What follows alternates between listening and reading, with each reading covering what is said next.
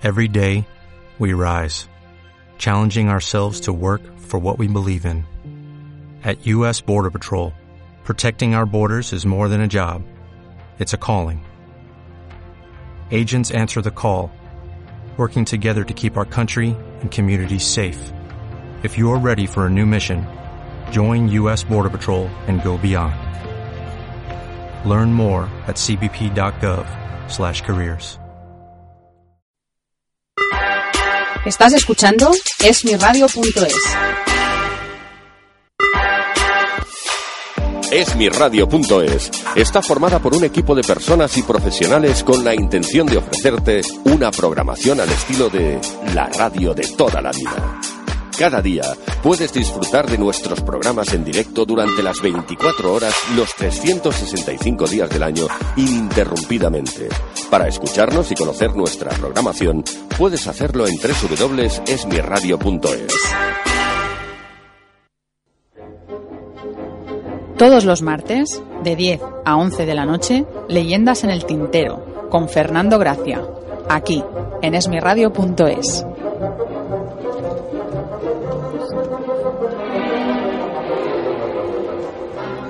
Hola, buenas noches, amigos de Leyendas en el Tintero. Estamos aquí para hablar de literatura, como cada martes a las 10 de la noche. Hola, Rosana, ¿qué tal? Hola, buenas noches, Fernando. Nada, pues hoy vamos a hablar de poesía y tenemos una poetisa de Madrid que vamos a entrevistar dentro de unos minutos.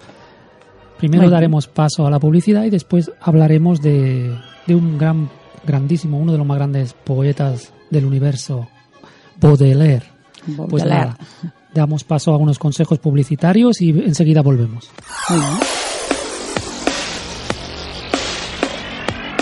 Ámbito Cultural del Corte Inglés es una promotora cultural que se encarga de realizar todo tipo de eventos culturales y centra sus actividades en las presentaciones de libros, la promoción de autores españoles, debates literarios, encuentros con protagonistas de la actualidad cultural, certámenes de canto, audiciones musicales, exposiciones de pintura, apoyo a la difusión de textos en español y en los diferentes idiomas del Estado, a la vez que participa en diferentes premios de ficción y pensamiento y colabora con distintas instituciones y universidades.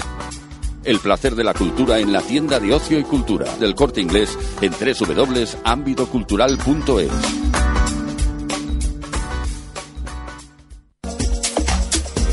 Rosana Alcaraz, maquilladora profesional, te invita a conocer su trabajo.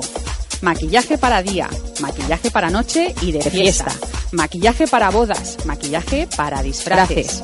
Si vives en Barcelona y quieres que una maquilladora profesional titulada y con mucha experiencia te maquille en tu propio domicilio, puedes, llamar al teléfono 697 30 44 67. Puedes llamar al teléfono 697 30 44 67. Rosana Alcaraz. Una de las características que más despistan al lector que se acerca a la novela negra moderna es la función del detective. Y es que la profesión de detective ha pasado de ser un oficio a convertirse en una tesitura en la que podemos caer cualquiera de nosotros en alguna ocasión. Curro, el protagonista de esta novela, es digno heredero de una larga escuela de antihéroes. Es el menos preparado para lo que está a punto de acaecerle y posiblemente ni siquiera tenga ganas de cambiar su entorno. Es un protagonista que se agarra a la supervivencia y de eso trata esta novela. Si quieres descubrir Un detective en la cocina de Fernando Gracia, puedes visitar nuestra web www.grupmtm.com.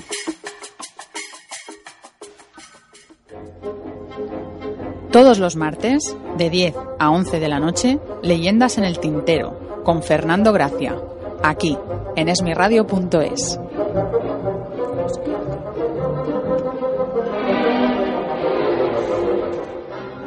Hola Rosana, pues nada, vamos a hablar de Baudelaire y bueno, antes que nada, bueno, no, tenemos que...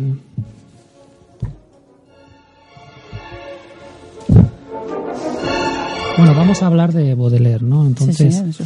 eh, Charles Baudelaire es un, es un poeta, es uno de los más grandes poetas que han, han habido nunca, ¿no? En la historia de la literatura. Le consideran, pues, el padre de la poesía moderna. Sí, sí. ¿sabes? Eh, nada, nació en París el 9 de abril de 1921 y murió a los 46 años en 19- 1867, el 31 de agosto. Vale. Cuando nace, su padre tenía 60 años. O sea, esta es una de las características que van a marcar su vida, ¿no? Porque su padre, pues, era muy mayor. Estaba con una. Con su madre Carolina, ¿no? Que, que tenía 20 y pico, no, no llegaba a los 30 años y su padre tenía 60 y entonces cuando Baudelaire, una de las cosas más incisivas de su vida, ¿no? que Baudelaire tenía seis años, pues muere su padre y entonces, pues al morir con seis años su madre eh, se casó con, con, un, con un militar, ¿no? que un comandante ¿no? en París, de la Plaza Fuerte de París. Y nada, eh, enseguida eh, tuvo muchos problemas, ¿no? Desde que, desde que prácticamente se inició la relación con su madre, él, pues nada, mm, enseguida tuvo muchos problemas, pero bueno, ahora hemos hablado un poquito, ¿no? De, este dato de Charles Baudelaire. Damos enseguida paso a un audio que he conseguido en internet que bueno va a hacer un resumen un poquito de su vida y nosotros nos centraremos después en los poemas ¿no? y alguna cosa más que, el, que no hayan salido en el audio. Vale, ¿Vale? Muy bien. Pues nada, hasta ahora. Charles Baudelaire fue un poeta y crítico francés, iniciador de la poesía moderna y conocido hoy como uno de los mejores de la literatura francesa. Nació el 9 de abril de 1821 en París, donde cursó sus estudios, además de en Lyon, interesándose pronto por la literatura pero su familia, con la que no tenía buena relación, intentó que abandonara sus propósitos enviándolo a la India en 1841, aunque regresó a París el año siguiente más dispuesto aún a dedicarse a las letras. Gracias a la herencia de su padre, Baudelaire se independizó y pudo gozar de todo tipo de lujos, aunque sus excesos y su estilo de vida cercano a las drogas, el alcohol y la prostitución lo tacharon de excéntrico e inmoral, pero no cabe duda que en este periodo de ocio el poeta fue enormemente creativo y escribió muchos de sus mejores textos, como La cabellera, Perfume exótico o La serpiente que danza.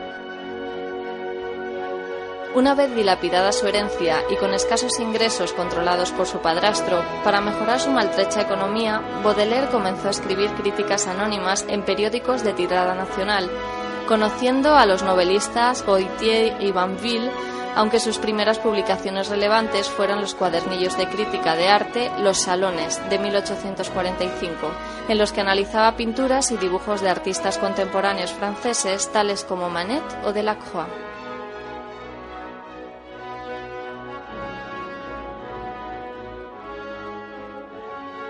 Este mismo año, histérico, intenta suicidarse en un cabaret ante unos amigos, por lo que su padrastro le lleva a vivir con él, aunque el poeta pronto volverá a su rutina solitaria.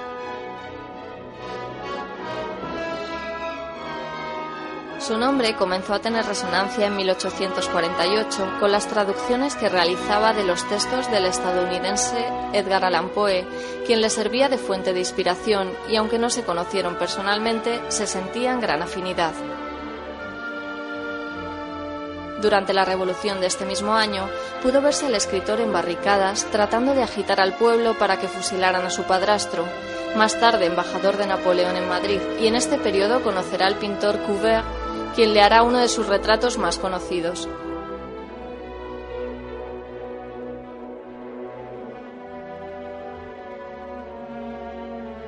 Con una habilidad casi obsesiva por encontrar la palabra perfecta sin dejar nada al azar y con gran talento musical, Baudelaire fustiga autores moralistas y moralizantes, escribe sonetos y algunos de los poemas más bellos de la literatura francesa.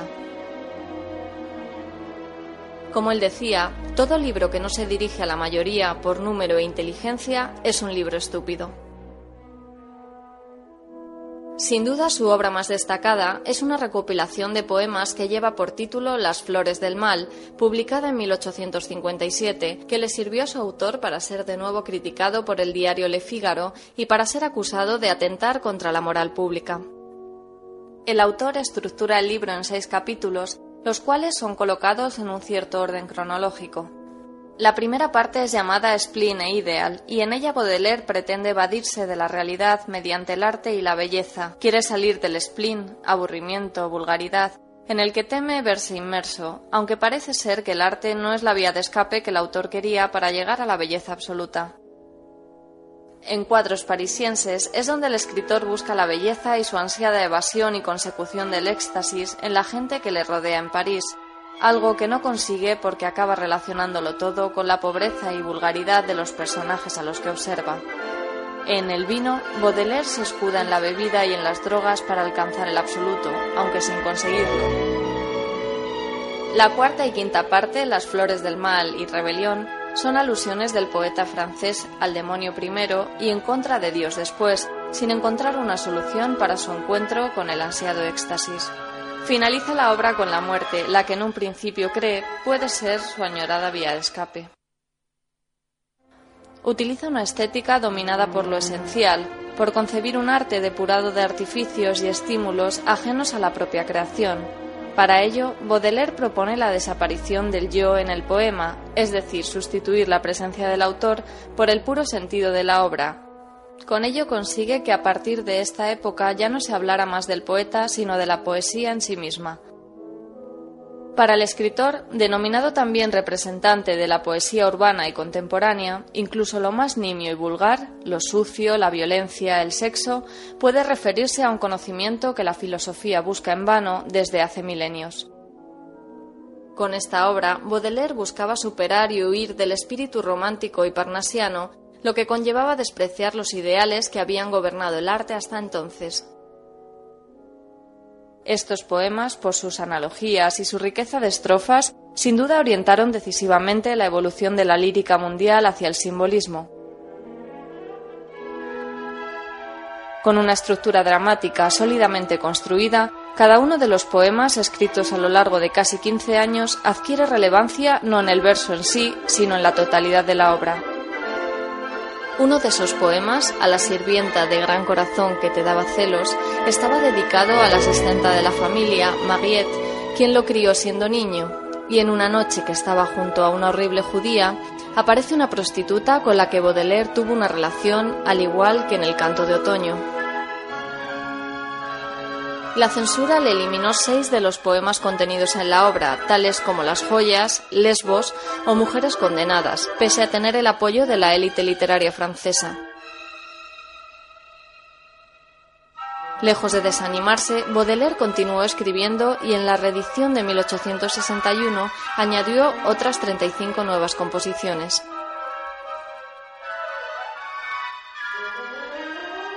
Su siguiente obra, Paraísos Artificiales, de 1860, está basada en sus experiencias personales con las drogas en unos años en los que se le acusa de obscenidad y blasfemia. Su originalidad causaba el mismo asombro que malestar, y su poesía, que describe desde lo más sublime a lo más sórdido, para unos es la síntesis del romanticismo, para otros la precursora del simbolismo, y para muchos primera expresión del modernismo en poesía, en la que aparecen tintes de la revolución industrial, como la gran ciudad, y define el carácter autónomo de la poesía y el papel importante que tiene la imaginación, reordenadora de la naturaleza. Amargado, incomprendido, arruinado, hundido, Baudelaire se aísla aún más, aunque siempre permanece unido a una mulata prostituta alcoholizada y más tarde también parapléjica. Las enfermedades no tardan en aparecer y se mantendrán hasta su muerte, lo que hace que su salud acabe minada. Sufre trastornos nerviosos, crisis, asma, sífilis, cólicos y fuma opio para intentar pasar los dolores, padeciendo una existencia de auténtica penuria. En 1864 viaja a Bélgica, donde vivirá durante dos años ganándose la vida dictando conferencias que acaban siendo un nuevo fracaso. De sus obras, algunas de las más relevantes son Pequeños poemas en prosa, Curiosidades estéticas, la tercera edición de Las Flores del Mal, con prólogo de Théophile Gautier, a quien había sido originalmente dedicado. También destacan sus diarios, recogidos bajo el título de Cohetes, todos ellos publicados tras la muerte de Baudelaire en agosto de 1867 en París, después de una larga agonía que lo había dejado moribundo.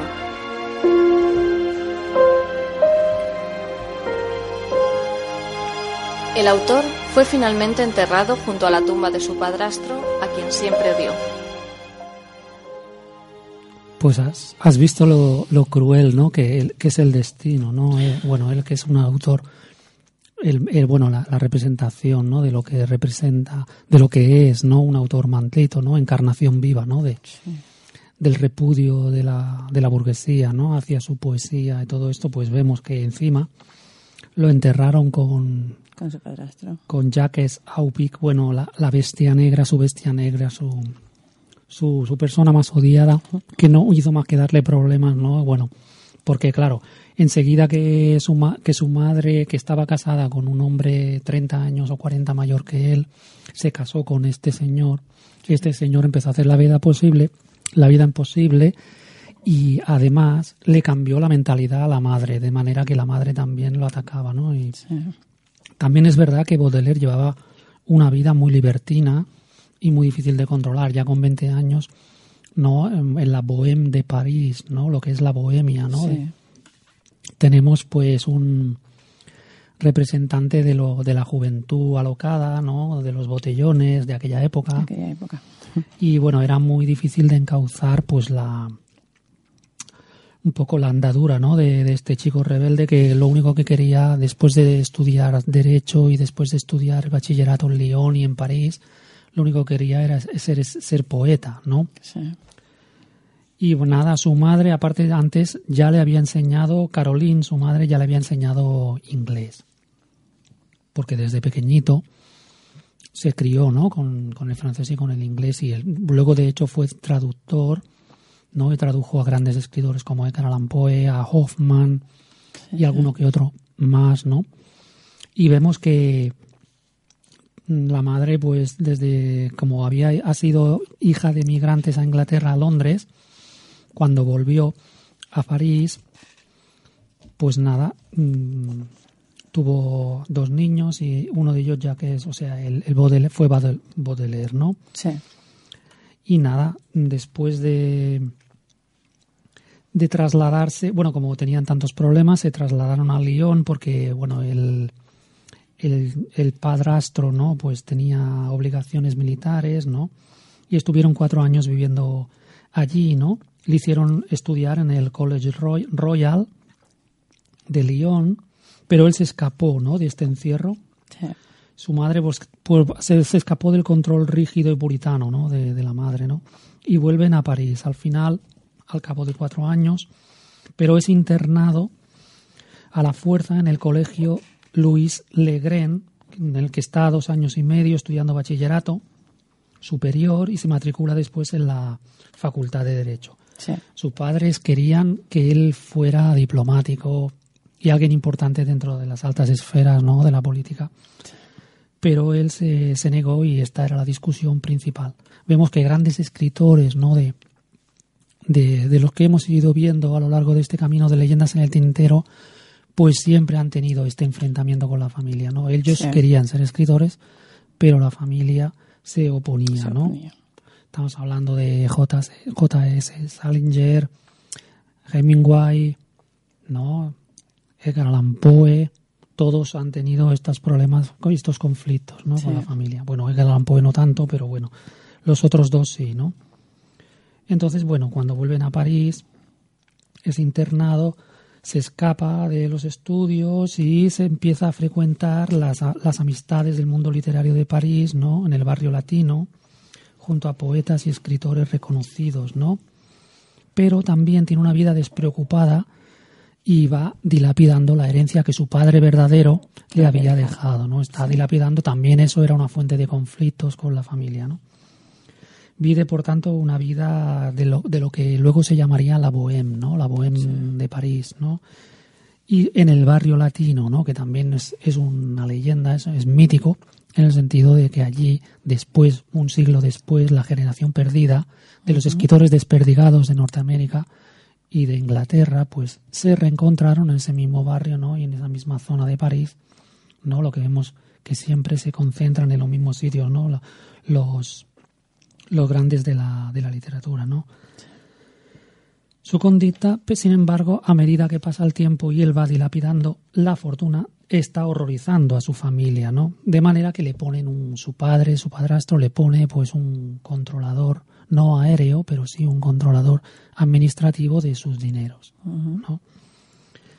De manera que, bueno, lo tienen un poco más encorsetado para ver si, por ejemplo, lo, lo, lo ponen por el camino recto. Sin embargo, él está pues como muy, está predestinado, ¿no? Y está constantemente en este enfrentamiento con sus padres, ¿no? De hecho, ellos lo intentan embarcar en un, bueno, como no saben qué hacer con, con el joven Baudelaire, pues dice, vamos a llevarlo en un barco que se vaya a la India o a los mares del sur, pero a, a las antípodas de donde estamos viviendo nosotros, a ver si aprende algo, se reforma o lo que sea, ¿no? Sí, hay mucho tiempo. Sí, pero él interrumpe ese viaje cuando está en las Islas Mauricio, ¿no? Y Sí. se vuelve otra vez a París y vuelve otra vez a hacer vida libertina y a consumir toda la herencia que le había dejado su verdadero padre, ¿no? Y nada, su vida, pues, bohemia, todavía llega al culmen del escándalo cuando se junta con, con Jean, Jean Duval, que es una chica mulata, ¿no? Y que escandaliza a todo París, ¿no? O sea, imagínate cuando se meten en los salones donde están todos los literatos, ¿no? Con esa chica y todo el mundo, oh, oh, que tiene el color diferente a nosotros, Sí, sí. ¿no? Más, pero sin embargo, mm, gracias a todas estas experiencias y a todo este enfrentamiento un poquito, ¿no? Con la sociedad y con la familia, pues Baudelaire pues da y da fruto a los mejores y los más bellos poemas que se han escrito nunca, ¿no? En la historia de la literatura universal, ¿no? Entonces, nada, pues más tenemos también pues que es un, crítico, ¿no? literario de música también, porque bueno, hizo una crítica de la obra de Wagner, también hizo crítica de la pintura de Delacroix y de, y de algún otro, ¿no? También tradujo a Edgar Allan Poe, como hemos dicho antes, Sí. a, a, a- a Hoffman, ¿no? Eh, todo esto en obras que se titula, por ejemplo, El Salón del 1845 y El Salón del 1846, donde se dedica a hacer crítica de pintura, ¿no? De la Croix, ¿no? Pues fue grande y se hizo muy famoso gracias a, a la crítica que hizo de él de la pintura de Delacroix, ¿no? Tan, La pintura realista de, de Delacroix, ¿no? También tenemos otras obras de crítica ¿no? Mm, literaria y artística en general, con curiosidades estéticas o el arte románico. Bueno, en 1857 publica Las Flores del Mal y, bueno, es condenado eh, por la sociedad burguesa, ¿no? porque es como este libro representa como una ofensa a las buenas costumbres. Y bueno, le meten una denuncia y es procesado. Y nada, ahora me gustaría, a ver si lo encuentro por aquí, leer pues lo que, lo que él escribió ¿no? al respecto de, toda la, la denuncia ¿no? que le pusieron a su obra. ¿no? Bueno, él, el Baudelaire Sí. hizo un panfleto, bueno, un escrito, ¿no? Sí. En el periódico, ¿no? Después de ser denunciado por haber escrito un libro de poesía, ¿no? En el cual decía, todos los imbéciles de la burguesía que pronuncian las palabras inmoralidad, moralidad en el arte y demás tonterías, me recuerdan a Louis Villedieu, una puta de a cinco francos que una vez me acompañó al Louvre, donde ella nunca había estado y empezó a sonrojarse y a taparse la cara, tirándome a cada momento de la manga, me preguntaba ante las estatuas y cuadros inmortales cómo podían exhibirse públicamente semejantes indecencias. O sea, tú imagínate, ¿no? Hace una, una metáfora, ¿no? De lo Sí. que de lo que le sucedió en la vida con respecto a la hipocresía de la sociedad burguesa, ¿no? Que a pesar de conocer todo lo que había, pues intentaba dar un marco de moralidad de lo que está bien y lo que está mal. Tenemos también en la obra de la fanfarlo también estamos retratando también a esa burguesía, ¿no? Enconcertada y llena de moralidad y de prejuicios, ¿no? Que, que representa, pues, pues todo lo que la sociedad critica, pero que sin embargo están llevando a cabo, ¿no? Tú, me parece, Rosana, que, Mm.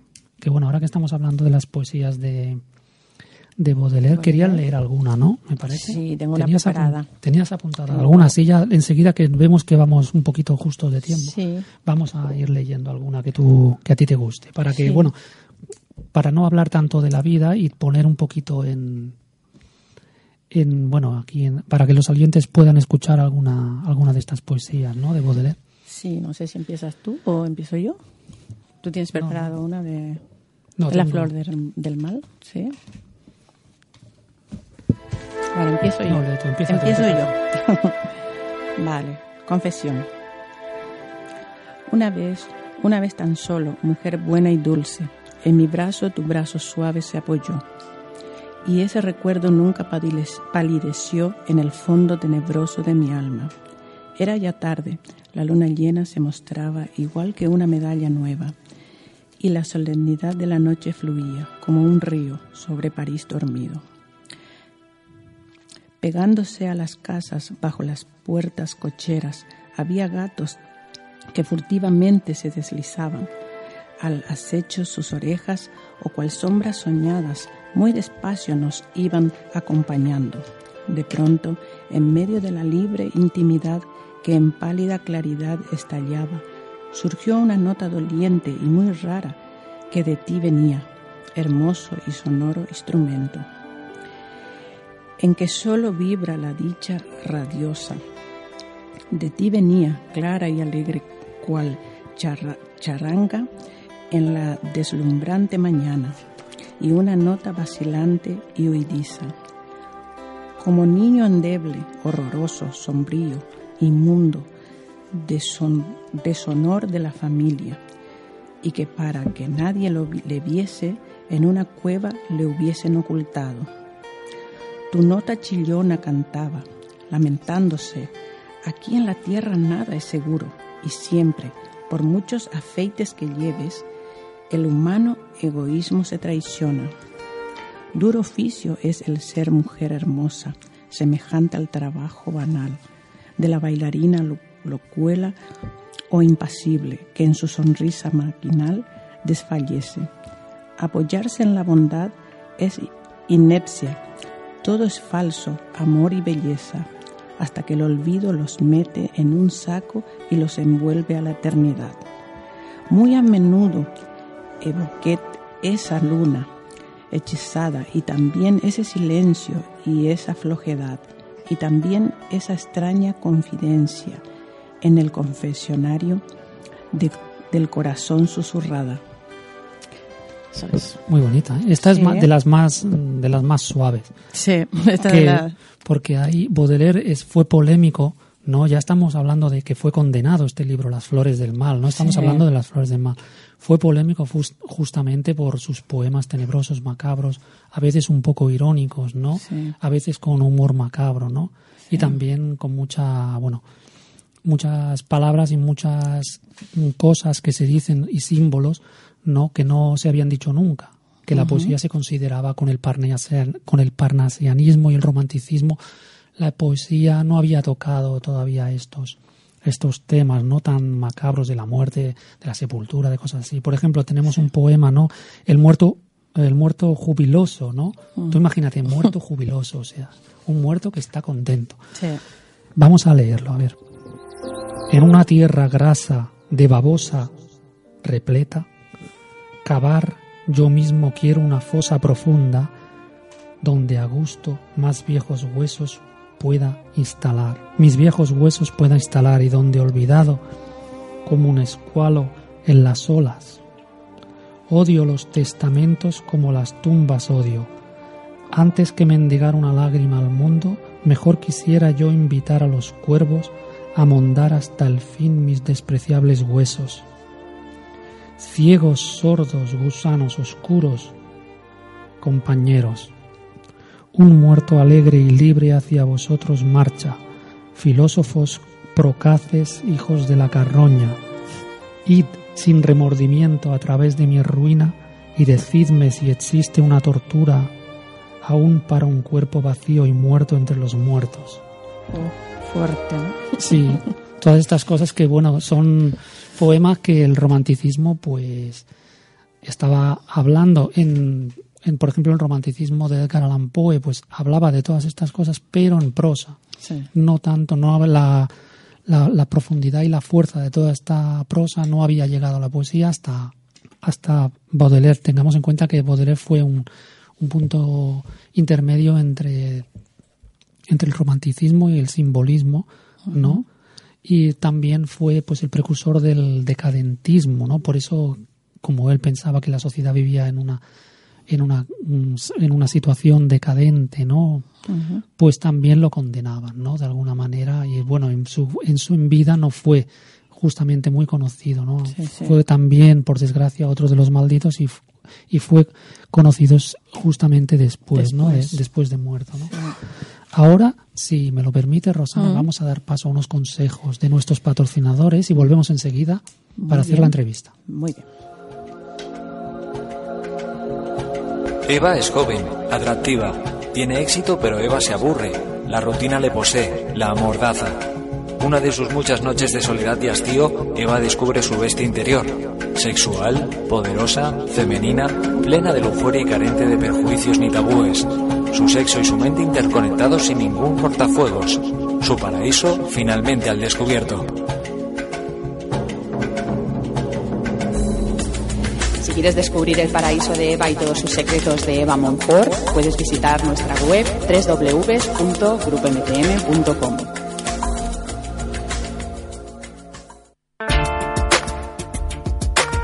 Group MTM. Nuestros servicios profesionales como agentes en gestión de proyectos artísticos y literarios quieren lograr que la profesión tanto del escritor como de cualquier otra rama artística sea más segura y rentable, haciendo respetar los acuerdos y las condiciones más ventajosas, no solo en una obra concreta, sino también en tu carrera profesional. Desde Grupo MTM nos esforzamos en mantener la misma energía que nos transmiten los autores, artistas y músicos que se acercan a nosotros, proyectando esa misma fuerza en la dirección correcta. Así conseguimos que el resultado sea más completo y productivo. Si quieres conocernos, puedes visitar nuestra tienda web en www.groupmtm.com. Una de las características que más despistan al lector que se acerca a la novela negra moderna es la función del detective. Y es que la profesión de detective ha pasado de ser un oficio a convertirse en una tesitura en la que podemos caer cualquiera de nosotros en alguna ocasión. Curro, el protagonista de esta novela, es digno heredero de una larga escuela de antihéroes. Es el menos preparado para lo que está a punto de acaecerle y posiblemente ni siquiera tenga ganas de cambiar su entorno. Es un protagonista que se agarra a la supervivencia y de eso trata esta novela. Si quieres descubrir un detective en la cocina de Fernando Gracia, puedes visitar nuestra web www.grupmtm.com. Es tu radio.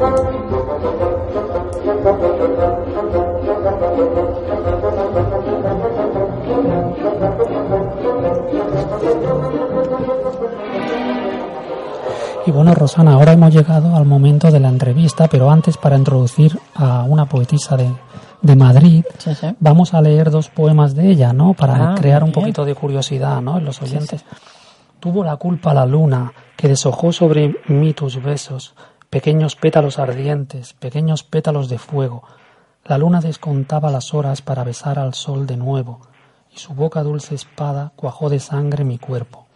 Ay luna traidora, herida, herida voy de amor que han muerto, mientras el viento suspiraba al rondarte y la fuente reía espejos, tuvo la culpa la luna, que quiso vestirse de negro, y entre abanicos verdes y velos de sombra cubrió de noche mi lecho.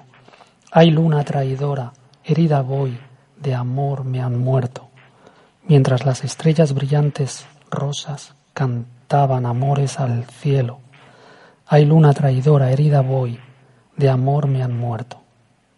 Bueno, este es uno. A mí me recuerda ¿eh? mucho a un gran poeta español que se llama García Lorca, ¿sabes? Ah, Pero es, bueno, la, la rima, la, la, el ritmo, ¿no? O sea, ¿sabes? Es como muy, o sea, es muy bonito. Me miente el reloj, este es otro, ¿eh? Ah, me miente el reloj, me miente con su burlona voz con su gesto sombrío, se ríe de mi llanto, de mi ánimo perdido. Me tararea como cierta la canción de su camino, gritando en su grotesco tic-tac que no vendrás, sin saber si has venido.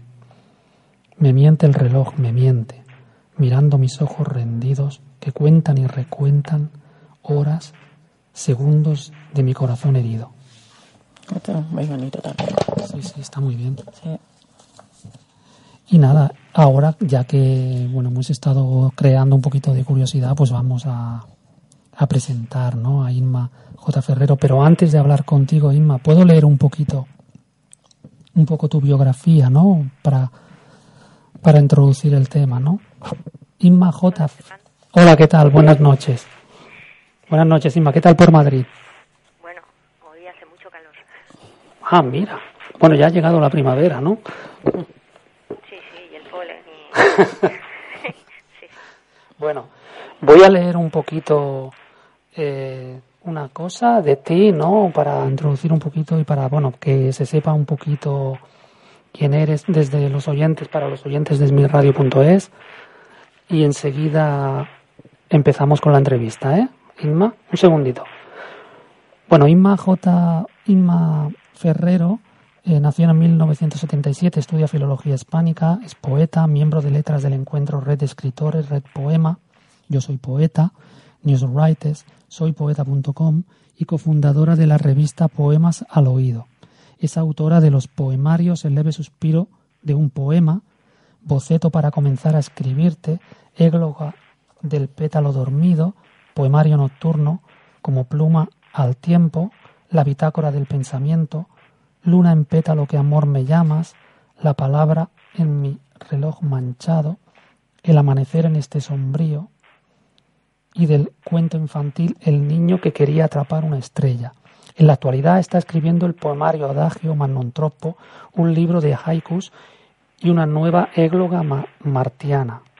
Ha publicado los poemarios El leve suspiro de un poema, editorial Evo, égloga del pétalo dormido, en Bubok y poemario nocturno en la editorial Seleer.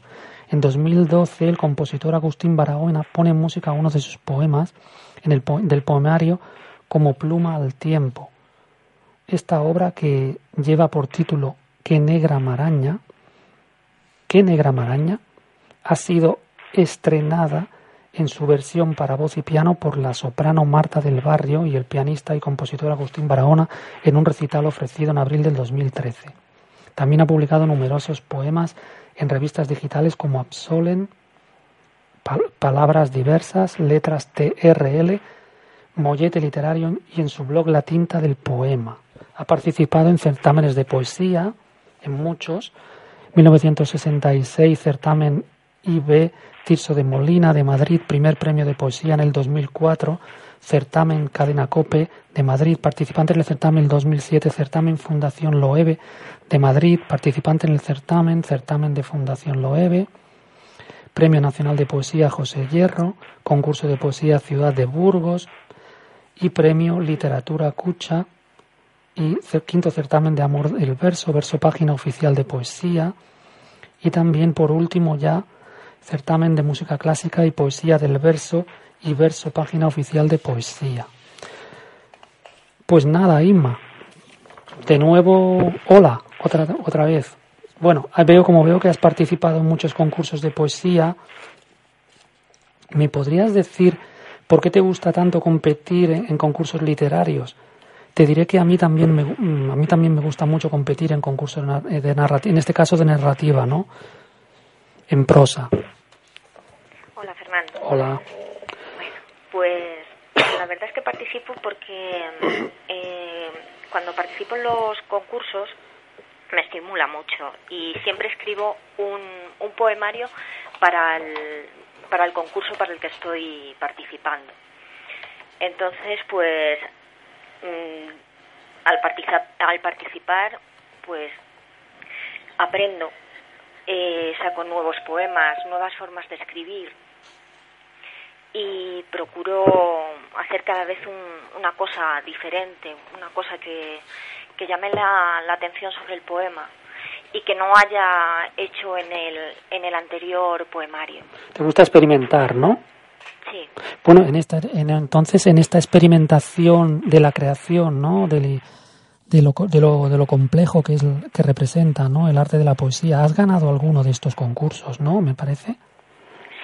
He ganado alguno. Eh, he ganado el del Instituto Tirso de Molina, que fue la primera vez que concursé en un, en un concurso literario, y en, en el del certamen de amor de la de versos página oficial de poesía y en el de música clásica también. Y también gané uno de haikus.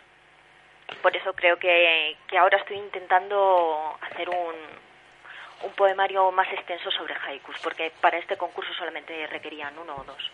Los haikus son muy densos, ¿no? Tiene que ser muy difícil, ¿no? Expresar todas las cosas en, en cuatro líneas o tres, ¿no?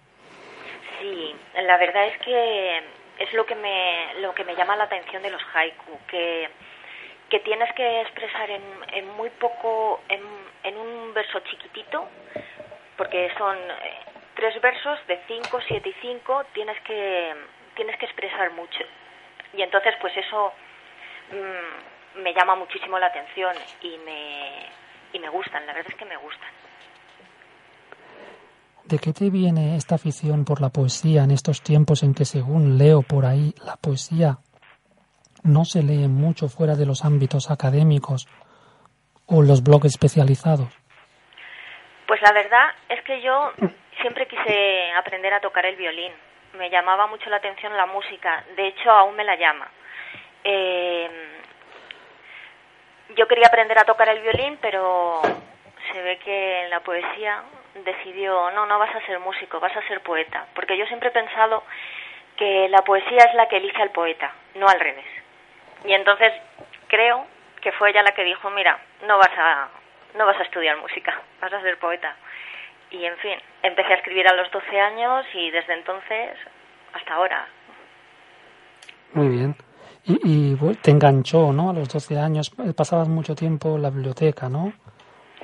Sí, eh, pasaba mucho tiempo en, las, en, la biblioteca de mi colegio, pero no porque porque me gustara estar en, en, especial allí, sino porque era bastante traviesa y, y siempre estaba castigada. Y poco a poco, pues se, se convirtió en, en mi sitio favorito.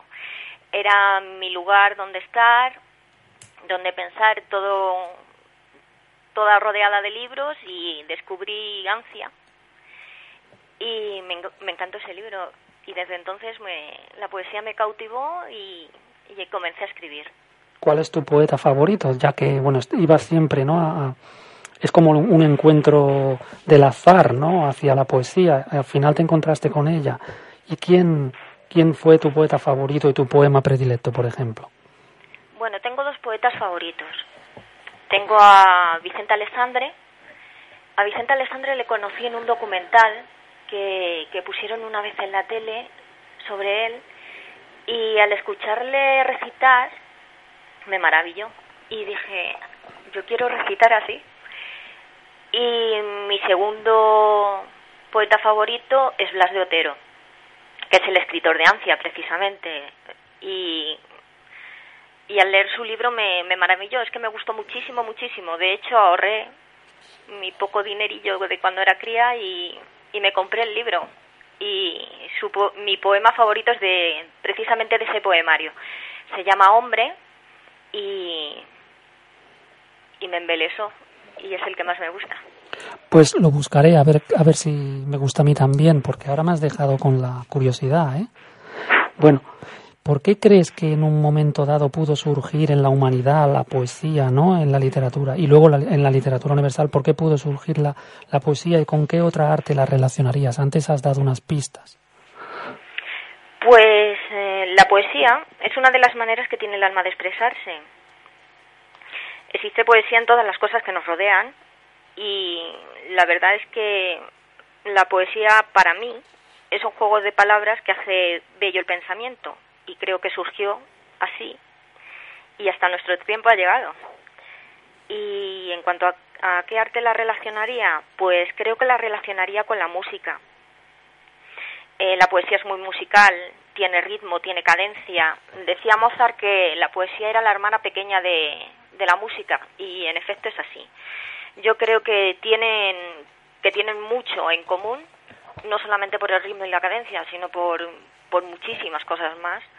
Y otra arte que relacionaría con la poesía es eh, la pintura, porque la poesía es muy visual y trata de, explicar mediante palabras tonalidades y figuras y el, modo de que es el cielo, por ejemplo. Yo creo que son las dos artes que más se asemejan a la poesía. El arte de la, de la música y la canción, ¿no? La, o sea, la creación de canciones, yo creo, ¿no? Que está en el origen de la poesía, ¿no? Después, al ponerlas por escrito, ¿no? Creo, ¿eh? Puede ser una teoría histórica, ¿no? De la, del hombre primitivo, ¿no? También en el sentido de que el, primero estuvo la, la, canción, ¿no? Y después, cuando el hombre aprendió con la escritura cuneiforme en Sumeria, bueno, es como si quisiera conservar, ¿no? Esa canción en el tiempo, creo yo, ¿no? Se, pudo crear la poesía, ¿no? Es una teoría particular mía, ¿no? ¿Crees que el hecho de, de rimar o tener ritmo una poesía la hace superior? No, no creo que, que eso es lo que haga superior a, a una poesía.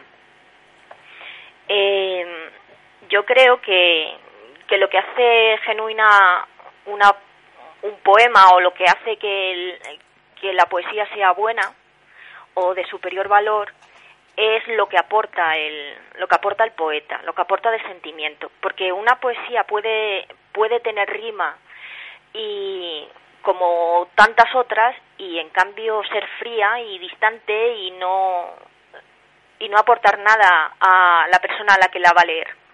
La poesía siempre aporta algo, o, tiene, o por lo menos tiene que hacerlo. Tiene que aportar algo a la persona que lo está leyendo. Por ejemplo, Berceo escribió en Coadernavía, como 800 personas más en su época. ¿Por qué es Berceo el que, el que ha llegado a nuestra época? Algo tiene, algo tiene para que sea él y no otros el que ha llegado hasta, hasta nuestro tiempo. Entonces no creo que dependa de, si, si sigue una métrica o no la sigue. Yo creo que depende del sentimiento que se le, que se le pone al poema. Hay una simbiosis de forma y contenido ¿no? que se da en el arte en general y en particular en la poesía, que aparte de, de explicar un poco esta, esta forma entre la lucha entre la forma y el contenido de que estamos hablando, ¿no? ¿Qué crees que es más importante para el artista? ¿Crees que es más importante para el artista entre la forma y el contenido? ¿O es una simbiosis que tiene que tener un determinado, un una determinada magnitud ¿no? de una y de otra? Hombre, yo creo que ambas han de, de estar en el poema. Hay que, hay que equilibrar tanto lo que es la forma como lo que es el sentimiento. Pero yo creo que el poeta debe tender a expresar, no a fijarse en una métrica. Tiene que tiene que expresar. El poema debe de ser, tiene que tener el suficiente filo como para cortar la carne y llegar al alma, decía alguien. No sé exactamente quién lo dice, pero yo creo que es eso. El poema no debe de dejar indiferente. Si lo hace, no, no estamos consiguiendo lo que se pretende con un poema. Eh, entonces el papel no del sentimiento es muy importante, pero tiene que encontrar las armas, no, bueno, las o las herramientas de la, de la forma, ¿no? Para, para expresarse. ¿no? Sí, porque el lenguaje del, del poema siempre tiene que causar extrañeza, tiene que, tiene que llamar la atención, pero eso se debe de quedar ahí. Lo que debe de hacer principalmente es expresar, no quedarse solamente en el nivel frío de la forma. ¿Crees que hay alguna relación entre lo que se ha venido a llamar en psicología superdotado en psicología, los superdotados emocionales y los poetas más, más carismáticos, ¿crees que los poetas más carismáticos o los grandes genios como el que hemos hablado hoy de Baudelaire, por ejemplo, pudieran haber sido superdotados emocionales? Pues yo creo que sí. Hombre, eh, yo creo que el hombre tiende a, a explicar todo y la poesía no iba a ser menos. Yo creo que sí. Un poeta tiene algo en especial que, que hace que, que sea diferente sino al resto a, al resto de los poetas a, al resto de, de la humanidad. Yo creo que hay que es, como un músico. Un músico, un gran genio tiene algo que le que le hace diferente al resto. Y yo creo que un poeta sin sensibilidad no no es poeta. Fíjate que hasta hace poco el término superdotado estaba asociado a la inteligencia y ahora también se asocia a la emoción. ¿Por qué no nos hablas un poco de tus poemarios? ¿Cuál de ellos te gustó más confeccionar? Hombre, yo tengo un gran aprecio a, a mi poemario nocturno, que precisamente es el que acabo de publicar hace poco. Le tengo mm, cierto amor porque ahí está el poema que más que más me gusta, que es el que el que has leído hace un momento de Tuvo la culpa la luna. Y es un poema de amor, es un es un poemario entero de amor y, y me gusta, me gusta, la verdad es que me gusta, pero reconozco que me gustan todos mis poemarios, que voy a decir yo sobre la poesía que escribo, claro. Yo la verdad que cuando los estaba leyendo me estaba dando cuenta que tenían mucha calidad. Gracias. De nada. Y bueno, ahora continuando con, con, las preguntas, ¿qué libro en prosa, bueno, ahora ya para cambiar un poquito de tema, o novela es tu predilecta y tu autor preferido en prosa, o alguna novela que te haya gustado mucho? Pues mi libro favorito es El amor en los tiempos del cólera. Yo soy muy romántica y me encanta ese libro. Y mi autor favorito es Gabriel García Márquez. Aunque me gustan otros muchos, claro, pero yo creo que mi favorito es. Es él. Siempre me ha gustado y, y tengo de hecho todos sus libros. Es el Cervantes latinoamericano, ¿no? Sí, para mí sí. ¿Tienes algo escrito tú, por ejemplo, en prosa o de qué trata? ¿Puedes adelantarnos algo del argumento de alguna cosa que tengas escrita en prosa o alguna novela? Hombre, yo en prosa no, no he escrito nada. Yo no... Me cuesta, me cuesta mucho escribir en prosa. A mí me dicen, no, si, escribir, eh, si escribes poesía, pues no, no. Lo que estoy haciendo ahora es escribir el libreto para, para una ópera. Y bueno, está escrito parte en verso, pero sí tiene bastante que es, eh, es prosa. Eh, trata, es sobre un libro de, de Ambrose Bierce que se llama El monje y la hija del verdugo. y es sobre un monje que se enamora. Tenemos escrito, eh, tenemos escrito la, bueno, tengo escrita la, lo que es el primer acto y tendría que escribir antes de otoño el segundo y el tercero. Sí, sí. ¿Tiene, ¿Dónde se pueden encontrar estos poemarios? O sea, para que me hagas un listado de, si algún oyente está interesado, ¿no? Todo esto para que sepa dónde te puede buscar. El leve suspiro de un poema y la égloga del pétalo dormido está en la editorial Bubok y tendrían que recurrir a la página web. Y el poemario nocturno está en la editorial Seleer. También se puede localizar desde la página web, pero creo que este también se puede localizar en las, en las librerías, en tu librería habitual se puede pedir, porque la editorial se leer. Sí, están todas las librerías. Sí. Yo la he encontrado la, en, muchos sitios que he ido, se leer, están presentes. ¿Tienes algún blog o página web donde te podamos encontrar? Sí, eh, mi, mi blog se llama la tinta del poema.com y, y bueno, está, hay una pequeña muestra de mi obra. De, hay poemas de, de casi todos mis poemarios y luego también pongo frases que se me ocurren y los vídeos en los que recito, en fin, creo que, está muy animado porque es muy es muy diverso, no no solamente se es poesía, poesía, poesía y más cosas. O sea que es variado y no solo hay, no solo trata de literatura o de poesía, sino que también hay interacción, ¿no? De alguna manera con los con los lectores, ¿no? Sí, porque mm, admito que me hagan comentarios porque se aprende mucho de lo que te comenta la gente. Eh, siempre tenemos que estar abiertos no solamente a, lo que te están diciendo de bueno, sino también a lo que te digan de malo, porque de todo se aprende, de todo el mundo se puede aprender algo. Eh, alguien que te haga una mala crítica te puede enseñar el, en el punto en el que estás equivocándote y eso hace que tu poesía sea más rica y no solamente tu poesía, sino tú, porque cuando aprendes a, a sobrellevar las críticas, pues te, te engrandeces porque aprendes. Y aprender siempre es bueno, siempre es bueno. Entonces, ¿crees que, por ejemplo, una forma de aprender sería la de hablar, dialogar o hablar en blogs o hacer tertulias y tratar todos estos temas que académicamente tú, por ejemplo, que has estudiado la carrera de letras, no a lo mejor son más farragosos, más técnicos y mucho más difíciles de memorizar? Pues yo creo que sí. Las tertulias y los programas de radio como el tuyo, etcétera, pues hacen que aprendas. Y no solamente eso, acercan al autor al lector. Y yo creo que todo acercamiento entre autor y lector es bueno, porque uno no debe de vivir en una nube, uno no debe de apartarse del mundo. Tiene que aprender de él, tiene que sumergirse en el mundo para tener experiencias y para seguir escribiendo. Si te distancias de la, de la gente que te rodea, no aprendes nada. Y entonces te limitas a mirar tu ombligo y a escribir sobre ti. Y no, no, tienes que, que mirar lo que te rodea, sentirlo, palparlo, hablar y escuchar a la gente. Y hay muchas. Escuchar siempre es bueno. Sí, sí, escuchar siempre es bueno y hay muchas actividades, ¿no? Como por ejemplo, hay muchas que se hacen en blogs, en, en, en, bibliotecas, ¿no? En salones literarios donde la gente lee un libro, no sé cómo se llama la actividad, ¿no? Pero es lectura conjunta de una... De lectura. ¿Eh? Club de lectura, eso. Hay muchos clubes de lectura donde muchas personas están leyendo al mismo tiempo ese libro y luego lo comentan. Y claro, es que es muy complejo, ¿no? Porque la, la cada mente, cada psicología, cada forma de leer es diferente. Cada persona es diferente, es muy subjetivo todo. La forma en que se interpreta, ¿no? Esa novela o, esa, o ese poema. Pero luego poder compartirlo, ¿no? Entre, entre, entre otros o expertos o no tan expertos, pero que también aportan sus opiniones y, sus ideas con relación a una novela o, o, a un poema, pues eso también es muy enriquecedor, ¿no, ¿no crees? Sí, claro, porque no todo el mundo entiende un texto del mismo modo que lo puedas entender tú.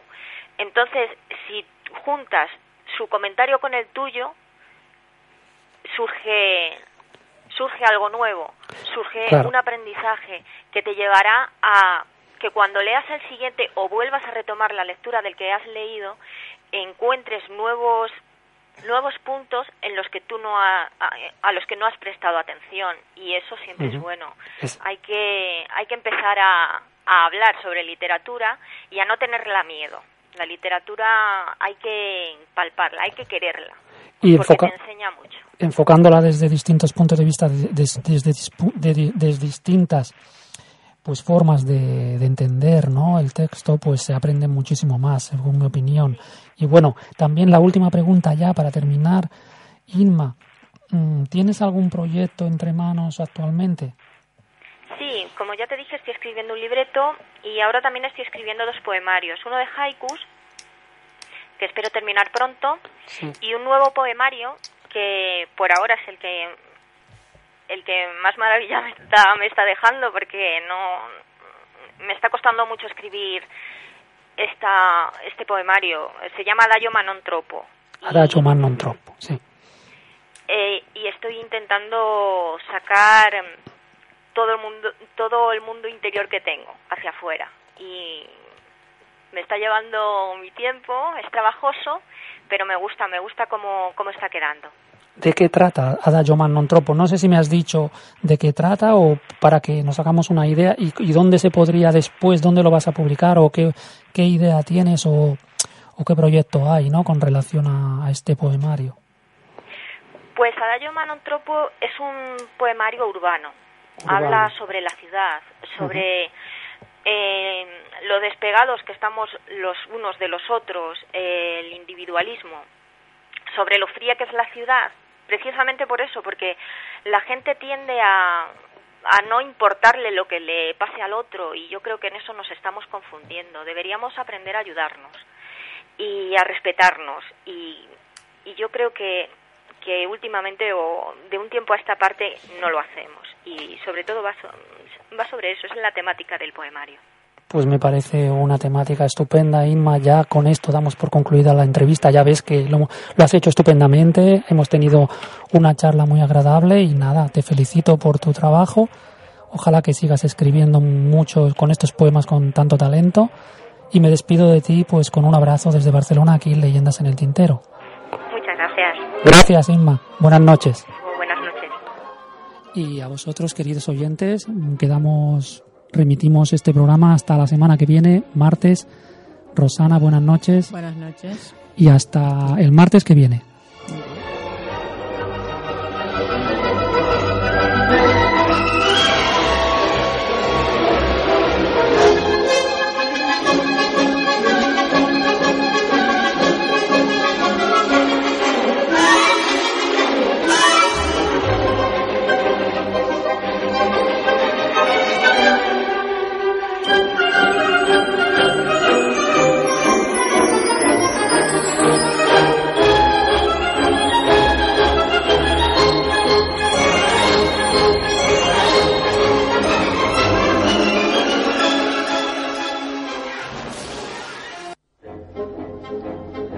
Los martes, de 10 a 11 de la noche, Leyendas en el Tintero, con Fernando Gracia, aquí, en esmiradio.es.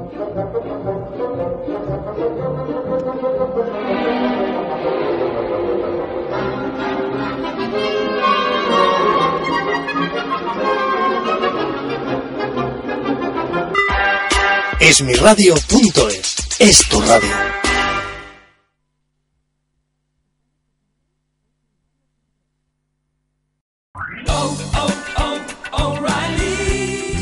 ¿Necesitas ayuda? En O'Reilly Auto Parts te ayudamos. ¿Necesitas algún consejo? Te aconsejamos. Nuestros profesionales en autopartes están siempre disponibles para ayudarte a encontrar lo que necesites. Excelente servicio al cliente es solo una de las ventajas que ofrece O'Reilly Auto Parts. Los profesionales en autopartes. Oh, oh, oh,